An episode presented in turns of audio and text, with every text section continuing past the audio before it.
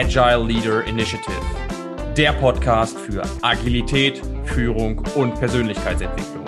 Offen, klar und regelmäßig neu. Das Ganze für dich von und mit Sascha Ölbrecht. Herzlich willkommen zu einer neuen Ausgabe der Agile Leader Initiative, dem Podcast für Agilität, Führung und Persönlichkeitsentwicklung. Für alle, die das erste Mal dabei sind, ich habe entweder spannende Gäste im Interview, die etwas zu sagen haben, von denen ihr etwas lernen könnt, oder ich schaue, dass ich euch mit ein paar Ideen und Inhalten inspiriere und bereichere. Heute habe ich einen ganz besonderen Menschen bei mir. Mit ihrer Expertise und Erfahrung, insbesondere in großen Unternehmen, national und international, trägt sie die prall gefüllte Werkzeugkiste zum Thema Change Management mit sich. Sie ist Senior Managerin der CPC AG und macht sich stark für die Themen Zusammenarbeit, Führung und Agilität und begleitet damit natürlich Menschen, Teams und ganze Organisationen durch die Veränderung. Ich persönlich hatte das Glück, sie 2019 in einem großen Transformationsprojekt kennenlernen zu dürfen und auch mit ihr gemeinsam zu arbeiten. Was sie genau macht, welche besonderen Erfahrungen sie mit euch teilen möchte und wer sie eigentlich ist, erzählt sie euch nun am besten selbst. Herzlich willkommen, liebe Diana Herr. Ja, hallo Sascha, hallo da draußen. Schön, dass ich heute mal da sein kann. Und ja, äh, ja ich äh, erzähle erstmal ein paar Worte zu mir. Sehr, sehr gut. Ich hätte dich eh gefragt. Ich bin daheim im Homeoffice in Frankfurt, wie wahrscheinlich viele von euch. Seit Corona bin ich nicht mehr da draußen in der internationalen Welt unterwegs, leider. Und deswegen auch nicht bei meinen Kunden ähm, vor Ort, sondern nur noch virtuell per Videokamera. Ähm, klappt aber ganz gut. Ja, ich Sehr bin gut. Unternehmensberaterin bei der CPC AG, bin seit 14 Jahren jetzt in diese Tätigkeitsfeld ähm, tätig, habe viele internationale Projekte geführt und bin, wie Sascha im Grunde schon gesagt hat, für das Thema Change Management und Begleitung von Transformationen vor allem ähm, ja, involviert gewesen.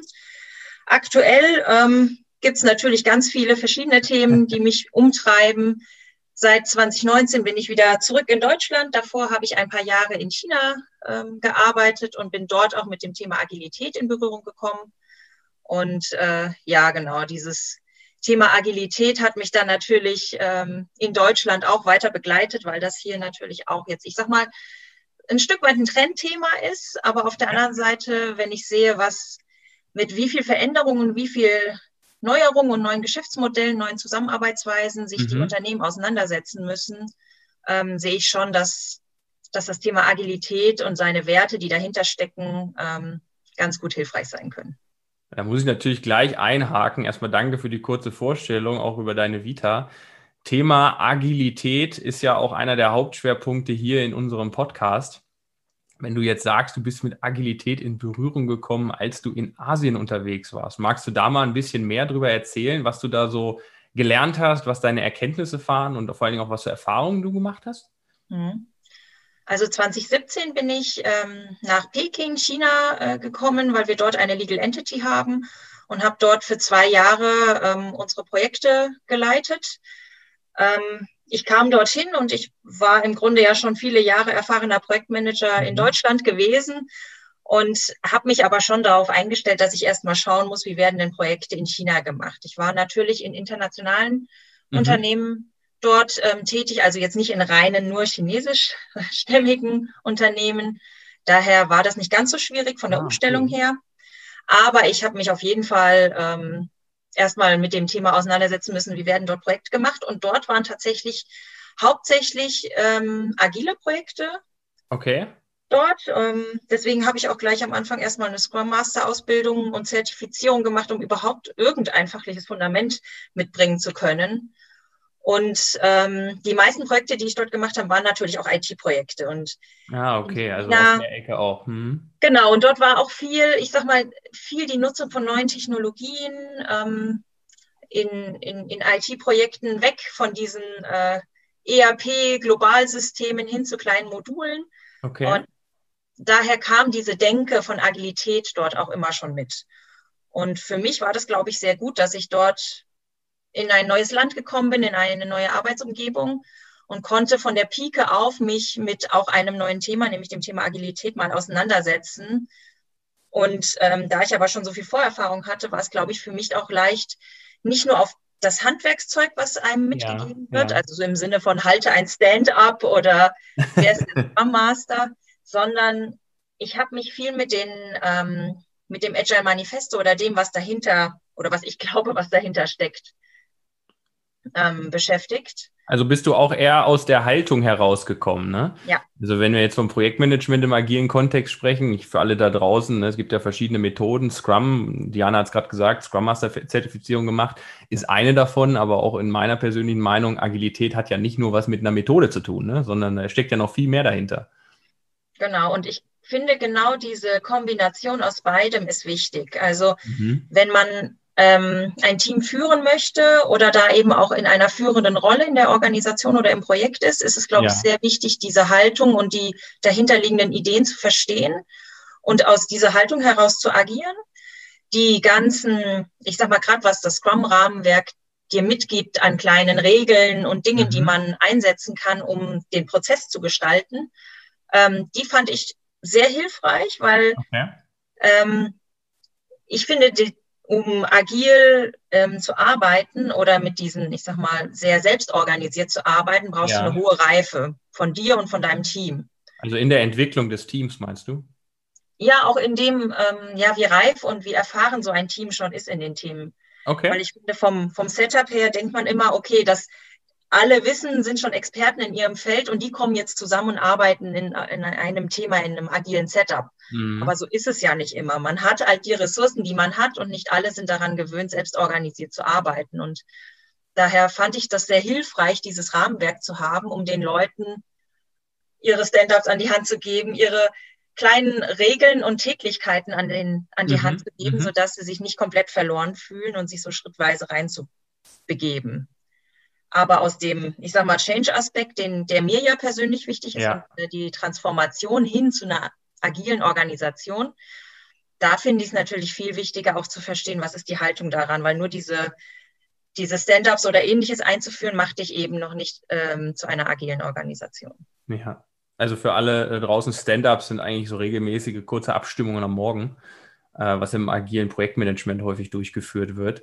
Was mich natürlich besonders interessiert, Diana, ähm, du hast ja jetzt auch ein paar Jahre Erfahrung in Deutschland gesammelt. Was waren so die, die Kernunterschiede in der Zusammenarbeit oder auch im Projektmanagement, je nachdem, auf welcher Ebene du das beantworten möchtest, zwischen dem chinesischen Raum und hier dem, was du in Deutschland so in Unternehmen erlebst? Also das Klassische, auch wo ich selber persönlich ja auch herkomme, ich würde mal sagen, ich bin auch typisch deutsch gewesen von meiner Art und äh, Arbeitsweise, war eben ähm, gut, ähm, die Dinge vorzudenken, vorzuplanen, mhm. äh, sich mhm. ähm, ähm, ein, ein ganzes Vorgehen zu überlegen und ich sag mal, für, für alle Eventualitäten gerüstet zu sein. Und ähm, in China selber fand ich, für mich am Anfang sah es einfach nach Chaos aus. Okay. Ähm, ist es aber faktisch nicht. Es ist, ich würde es mal sagen, sehr stark eben Pragmatismus. Okay. Ähm, sehr lösungsorientiert, aber auch sehr interaktiv und weniger stringent, dass man erkennen könnte, worauf läuft das jetzt hinaus. Okay. Ähm, dadurch war es für mich sehr wuselig. Aber ich glaube, eben in Kombination mit diesem Mindset, was ich versucht habe zu verstehen aus dem, was ich über das agile Manifesto gelernt habe, mhm. hat mir das, glaube ich, sogar geholfen, mich da zu entspannen, so ein Stück weit loszulassen von dieser sehr planerischen Komponente und mich einfach mal auf den Prozess des ähm, ja, iterativ voranschreitenden, sich austauschen, eben dieses Thema Interaktion ist wichtiger als jetzt Dokumentation und Planung. Ja, ja. Und das haben die Kollegen in, in China, glaube ich, gar nicht bewusst gemacht. Nicht, weil sie jetzt sagen, okay, wir machen das jetzt nach agilem Prozedere, sondern aus ihrer Natürlichkeit heraus war das so. Das ist genau die Frage, die ich dir noch gestellt hätte. Haben die das wirklich äh, bewusst äh, agiles Arbeiten genannt oder sind die einfach mit ihrer Haltung von Grund auf schon anders daran gegangen? Natürlich haben sie auch gesagt, alle Projekte müssen agil aufgesetzt werden. Das ja. war natürlich auch nicht immer die richtige Vorgehensweise für jedes Projekt. Mhm. Ähm, und ich sage mal so, dieses nur pragmatisch ranzugehen und, und ähm, das nicht strukturiert zu haben, glaube ich, war auch nicht immer der richtige Ansatz. Aber das war so ihre Art des Arbeitens. Und deswegen, glaube mhm. ich, haben sie sich leichter getan mit dem agilen Ansatz und mit diesem Gedanken, dass ich iterativ was erarbeite und auch, dass ich, ähm, ich sag mal, in kürzeren Zyklen und in schnelleren Zyklen denke. Ja, also nicht so weit in die Zukunft genau feststecke, was mache ich in drei Monaten, was habe ich in sechs Monaten, ne? was wir so als Deutsche, ich sage mal, alle, die sich mit Projektmanagement be beschäftigen und einen deutschen klassischen Wasserfallansatz fahren, das ist jetzt nicht deutsch, aber für mich verkörpert das das auf jeden Fall. Wo du am Anfang schon sagst, okay, ich gehe davon aus, es passiert nichts die nächsten zwölf Monate, ne? gucken wir mal, wo wir die nächsten äh, Tage, Monate, was wir alles machen, wo wir hinkommen haben wir ja gerade, wenn wir über agiles Projektmanagement sprechen, eher grob in der Ferne gesteckt, in Form einer Vision und setzen uns dann immer Ziele für die jeweiligen iterativen, schrittweise gesetzten mhm. ähm, ja, Schritte. Und ich glaube, glaube aber den Punkt, den du an, gerade angesprochen hast mit der Vision, das ist, glaube ich, auch der Hauptknackpunkt, der auch dort nicht so einfach war. Okay. Dass man als Führungsteam oder auch als Gesamtprojektteam tatsächlich eine Vision hat, die alle verstehen oder die auch irgendwo ja, dich ja. in die richtige Richtung anreizt. Das finde ich die größte Herausforderung, weil man etwas weniger, ich sag mal, Grundleitplanken im, im fachlichen, im Scope-Sinne hat. Mhm. Und ähm, wenn man dadurch dann keine Vision hat, sondern da tatsächlich noch sehr stark ähm, schwimmt, kann das für das Team, was noch nicht sehr erfahren ist, ähm, sehr schwierig sein zu verstehen, wohin sie arbeiten sollen. Und dann fühlen sie sich so ein Stück weit alleingelassen. Und ähm, die Erfahrung habe ich auch gemacht. Deswegen bin ich tatsächlich jemand, ich fand es sehr schön, diese Erfahrung gemacht zu haben. Wie gesagt, ich komme ja eher aus dem sehr planerischen und es hat mich, glaube ich, geöffnet, okay. ähm, auch diese andere Seite zu berücksichtigen und gerade diese Aspekte, so ich, ich will was Haptisches am Ende haben, ich will iterativ vorwärts kommen. Ich finde, diese Grundgedanken, die kann man überall hin übertragen. Aber sich so einen Nordstern zu geben, sich irgendwie so ja. eine Vision zu geben, das ist tatsächlich, finde ich, nicht für jedes Thema sehr leicht oder für jedes ähm, Unternehmen. Und ist, glaube ich, das Thema, an dem man irgendwie arbeiten müsste oder wo man sich erstmal Gedanken machen muss, bevor man eine Mannschaft losschickt. Ähm, was zu erarbeiten. Ja, also kann ich dir auf jeden Fall zustimmen. Also wenn ich davon ausgehe, ich möchte erfolgreich sein mit der Initiative, mit dem Projekt, mit der Ausrichtung des Unternehmens, dann ist es für mich die absolute Grundvoraussetzung, eine Vision zu definieren und im besten Falle mit allen eine Vision zu definieren, die nicht nur richtungsweisend ist, sondern ich sage immer so schön, du kannst dich gegen alles wehren, nur nicht gegen Gravitation. Und wenn so eine Vision so eine richtige Anziehungskraft hat, und da ist mein bestes Beispiel immer noch das, ich bin ja so ein kleiner Raumfahrtverrückter, aber was die NASA damals geschaffen hat, wo selbst jede Reinigungskraft, jeder Pförtner gesagt hat, ich helfe hier, dass ich einen Mann auf den Mond bringe. Das war die Vision dahinter. Und wenn ein Unternehmen oder auch ein Projektteam etwas Vergleichbares schafft, dann habe ich auch keine motivatorischen Probleme über die Zeit und dann ist die Methode, die ich wähle, eher zweitrangig, weil das ist die Haltung, die da das überschwängliche Ergebnis mitbringt. Mhm. Und die Methode eben nur das, was du vorhin auch definiert hast, als vielleicht Chaos oder so, die Methode das Ganze einfach nur strukturiert und ein bisschen bürokratischer macht, sodass mhm. das Ganze auch, ich sag mal, manageable ist, ne? Mhm. Verwaltbar demzufolge. Ja. Ich muss sagen, seitdem ich jetzt 2019 wieder aus China zurück bin, ähm, bin ich auch mit dem Thema agil und agile Projekte sehr stark gestartet am Anfang. Ähm, aber umso mehr, ich sag mal, auch bei verschiedenen Kunden jetzt in, in der Zwischenzeit schon war. Ich hatte jetzt mehrere Projekte in der Zwischenzeit. Mhm. Ähm, vielleicht jetzt durch die Corona-Krise wird die Digitalisierung und das Thema wieder etwas spannender, aber tatsächlich ist nicht ähm, jede Branche oder jedes Umfeld schon sehr stark mit diesem Thema jetzt ähm, in Berührung gekommen.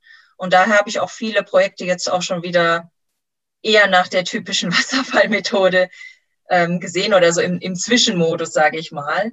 Ich würde mal behaupten, dass ich sogar ähm, bisher kein wirkliches Projekt in der ganzen Reihenform im agilen Setup gesehen habe. Viele nennen sich so, aber faktisch sind sie es nicht. Aber ich versuche bis heute ähm, einzelne Aspekte reinzubringen, mhm. so dieses ähm, den User oder den Kunden in, in den Mittelpunkt zu stellen und immer zu fragen, wer ist das? mhm. und den auch, ich sag mal, aktiv in so Feedback-Schleifen einzubinden. Das sind so Kleinigkeiten, die ich finde, die in jedem Projekt, egal wie es aufgesetzt ist, mhm. ähm, gut mhm. eingebaut werden können. Und ähm, ich würde schon sagen, da kann man sich immer mal wieder, ich sag mal, die zwei, drei Checklistenpunkte wieder rausholen und kann die für sein Projekt anwenden, egal welche Vorgehensform man wählt. Ja. Haben ja. wir ja auch gemacht, Sascha, in das dem stimmt. Projekt, wo wir zusammen waren. haben stimmt. wir auch angefangen, ganz kleine Elemente von Agil einzuführen. Da hast du recht. Und es war tatsächlich erfolgreich. Also ich fand das gut, was wir da gemacht haben. genau, und mit so kleinen, ich sag mal, mit so kleinen Dingen ähm, kann man einen Perspektivwechsel anstoßen. Das heißt hm. nicht, dass man eine agile Organisation werden muss, aber man kann darüber nachdenken, warum hilft mir jetzt eine Definition of Done oder irgendwie zu sagen, okay, was sind ähm, Endpunktkriterien? Ja, genau. Ein Ergebnis abnehmen zu können oder ähnliches. Genau, und richtig. Also die Akzeptanzkriterien, die da inne sind, auf jeden Fall wichtiger Punkt. Wenn wir beide so sprechen, was mir immer so im Kopf schießt, du bist Expertin für Change, wenn ich es mal ganz platt so sagen kann.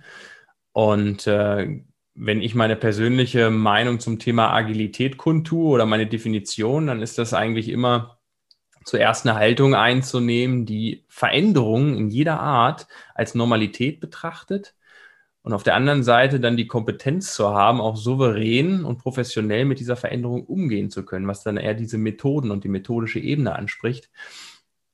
Da sehe ich einen sehr starken Zusammenhang zwischen Agilität und Veränderung. Würdest du sagen, dass Agilität ein, ein Werkzeug und eine Haltung ist, die den Weg durch die Veränderung erleichtern oder auch beschleunigen kann? Hm. Ja, ich glaube gar nicht mal so sehr. Also, ähm, also sich in Richtung einer agilen Organisation verändern zu wollen, ähm, mhm. kann ja auch ein, ein Veränderungsgrund sein, wo man dann, ich sag mal, begleitet äh, sich in diese Richtung entwickeln möchte ich glaube, das Gesamtthema Agilität ist schon eher jetzt ähm, akut geworden, weil sich viele Rahmenbedingungen sehr schnell jetzt verändern ja. und ja. weil der Wettbewerb stärker geworden sind und wir einfach, ich sag mal, durch digitale Möglichkeiten einfach uns viel schneller verändern und, und die Umwelt sich viel schneller verändert. Und dadurch kam das Thema Agilität, glaube ich, aus der IT heraus auch in viele, viele andere Bereiche hinein. Und deswegen ist Veränderung und Agilität natürlich sehr stark miteinander verknüpft, weil diese mhm. Wendigkeit, die man, ich sag mal, unter agil ja versteht, ist genau die richtige Wendigkeit, die man ja auch braucht, um mit hohem Veränderungsdruck umzugehen. Ja. Im Change Management, was ich jetzt ähm, eher betrachte, schaue ich mir ja an, ähm, wie ich eine Veränderung von einem Zustand A zu einem Zustand B begleiten kann. Mhm. Und ähm, daher glaube ich, ist das Thema agil tatsächlich eine, eine Zielform oder ein Zielzustand, den man erreichen kann, ähm, der aber tatsächlich, wenn man am Anfang noch nicht so weit ist, also noch nicht wendig genug ist, um mit Veränderungen umzugehen, mhm. vielleicht auch noch nicht dahin bringt, ja, aber tatsächlich der Zielzustand sein kann, den man erstreben möchte. Das ist eine sehr schöne Antwort. Auf sowas habe ich gehofft. Und ich denke, das bringt auch nochmal den Zuhörern da draußen den absoluten Mehrwert, dass wir hier nicht davon sprechen, dass Agilität nur ein Werkzeug ist, um durch Veränderung zu gehen, sondern vor allen Dingen auch ein Zustand von dir selbst, einem Team oder einer Organisation sein kann, um nachhaltig mit Veränderungen einfach besser umgehen zu können. Ne? Genau. Ja. Aber ich glaube halt der Weg dorthin, ähm, je nachdem, was man, wie man gewohnt ist zu arbeiten, ähm, wie ich ja schon gesagt habe, mit dem Thema Vision oder ähnliches, ja. dieses im agilen Kontext sehr selbstorganisiert arbeiten zu können, ja. bedeutet eben, dass du eine hohe Reife und eine hohe, ich sag mal, Selbstsicherheit, eine hohe, irgendwie auch selbst, ja, Selbstständigkeit an den Tag legen kannst. Ja. Und je nachdem, wie du bisher gewohnt warst zu arbeiten und was du kennst, ist das natürlich ein schwieriger Weg, sich da umzugewöhnen, wenn das plötzlich von dir gefordert wird. Ja, absolut. Diana, da schon mal an meiner Stelle oder von meiner Seite vielen herzlichen Dank für diesen wertvollen Input zu den Themen, die wir gerade angesprochen haben. Die Zeit schreitet schnell fort, fortan und ich möchte natürlich auch noch die zwei Standardfragen, die ich jedem Gast am Ende stelle, auch dir noch stellen. Und für alle da draußen, Diana weiß noch nicht, was sie erwartet, deswegen seid gespannt auf ihre Antworten. Die erste Frage Welches Themengebiet auf dieser Welt interessiert dich gerade am allermeisten? Wofür brennst du gerade? Also mich interessiert ähm, das Thema Nachhaltigkeit besonders. Okay. Durch, ich sag mal, die Pandemie, in der wir stecken, durch die ganzen Umwelteinflüsse, die wir jetzt in letzter Zeit mit Global Warming und allem erleben, habe ich immer mehr darüber nachgedacht, ähm, was das Thema Nachhaltigkeit bedeutet und auch ähm, als ich in China gelebt habe und gesehen habe, was für eine Wegwerfgesellschaft das noch ist, einfach weil sie, ich sag mal, mhm. in, in, von dem, was sie erlebt hat bisher, einfach in einem anderen Stadium steckt, als wir hier in Deutschland sind. Und ähm, ja, da habe ich schon viel über das Thema, was, was bedeutet Nachhaltigkeit, ähm, wo ist es äh, sinnvoll, ich sag mal, auf, auf Langfristigkeit und auch für die mhm. nächste Generation mhm. zu denken und was für Geschäftsmodelle helfen da auch. Und ich glaube, das ist für mich einer der großen Change-Treiber eigentlich, die jetzt ähm, schon am Laufen sind und immer weiter auf uns zukommen in den Organisationen. Deswegen interessiert es mich einerseits beruflich natürlich sehr, aber ich glaube auch privat können wir davon profitieren, wenn das Thema Nachhaltigkeit einfach einen höheren Stellenwert bei allen Unternehmen bekommt. Da habe ich auf jeden Fall nichts hinzuzufügen. Sehr, sehr wichtiges Thema. Vielen Dank dafür. Und die zweite Standardfrage ist mir besonders nochmal wichtig für unsere Zuhörer da draußen. Welchen exklusiven Tipp kannst du unseren Zuhörern mitgeben, um jetzt auch auf dein Themengebiet bezogen besser mit Change umgehen zu können? Also besser mit Veränderungen im Leben oder in, auf der Arbeit? Ich glaube, dass der erste Schritt ist einfach reden. Also tatsächlich okay. das Thema Interaktion und Austausch, ähm, sich zu öffnen und auf, auf die Themen einzugehen, miteinander zu sprechen und auch seine eigenen Bedenken, Meinungen und Ängste einfach mal ähm, nach außen zu tragen und auch sich die von den anderen mit anzuhören. Ich glaube, das kann sehr viel helfen im ersten Schritt, um sich selber besser zu ja. verstehen und wie man selber auf ähm, Veränderungen reagiert aber auch, ähm, ich sag mal, die Sicht von außen mit einzuholen. Und daher finde ich immer den Austausch ist das A und O, um bei dem Thema Veränderung einen Startpunkt zu finden. Ja, super. Vielen Dank. Diana, abschließend möchte ich natürlich unseren Zuhörern auch die Möglichkeit geben, mit dir in Kontakt zu treten, wenn sie das denn möchten. Hast du ein, zwei Infos, wie sie mit dir in Kontakt treten können? Ja, genau. Also heutzutage die Social-Media-Kanäle sind, glaube ich, das Einfachste, wie man miteinander in Kontakt treten kann. Ich bin zu finden auf LinkedIn unter Diana Herr und auch auf äh, Xing für die eher deutschen Kollegen, auch äh, als Diana Herr, CPC Unternehmensmanagement AG. Da müsste man mich eigentlich finden mit dem eher ungewöhnlichen Nachnamen, würde ich denken, dass es diese Kombination an Namen nicht so häufig gibt. Ich werde natürlich deine Infos auch in die Show Notes noch packen. Also von daher, ihr könnt auch äh, Diana dann über die Show Notes erreichen. Die Links packe ich euch mit rein, auch die Kontaktdaten, die du mir noch geschickt hattest. Sehr schön. Diana, an dieser Stelle kann ich nur sagen, von meiner Seite vielen herzlichen Dank für deine Zeit, für deine Energie, für diese wertvollen Impulse für unsere Zuhörer und für alle da draußen, wenn es dir gefallen hat, natürlich liken, teilen, weitersagen erwünscht, weil ich betone es immer sehr gerne. Diesen Content machen wir natürlich kostenlos für dich, damit du einen Mehrwert daraus ziehen kannst. Und je mehr Leute es erreicht, umso besser. Also gerne weitersagen. Und Diana, vielen Dank. Hat mich Danke gefreut. dir, Sascha, dass ich hier sein durfte. Und äh, an alle da draußen, bis hoffentlich bald. Sehr, sehr gerne. In diesem Sinne, alles Gute. Bis denn. Tschüss. Das war die Agile Leader Initiative. Bis zur nächsten Folge ist es noch ein wenig hin. Besuche uns daher bis dahin gerne auf unseren Social Media Kanälen oder unter sascha-ölbrecht.com. Ein Besuch lohnt sich, versprochen. Bis dahin wünsche ich dir alles Gute.